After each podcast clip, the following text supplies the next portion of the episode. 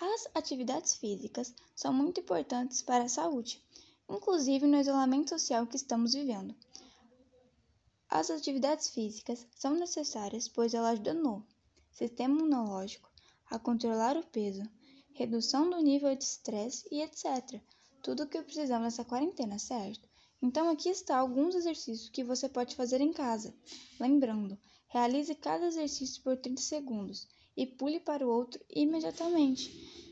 E descanse também por 30 segundos a 60 segundos.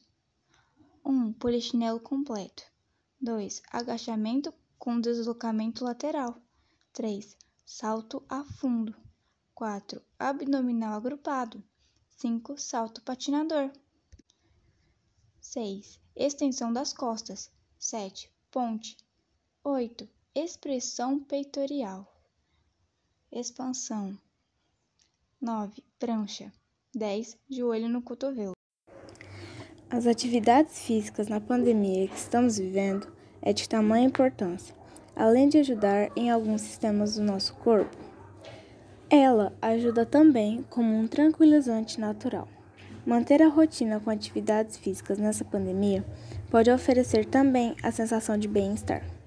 Esse é um fator importante a ser observado, uma vez que a nova rotina proposta pela pandemia pode ser um fator estressante e um gatilho para a ansiedade.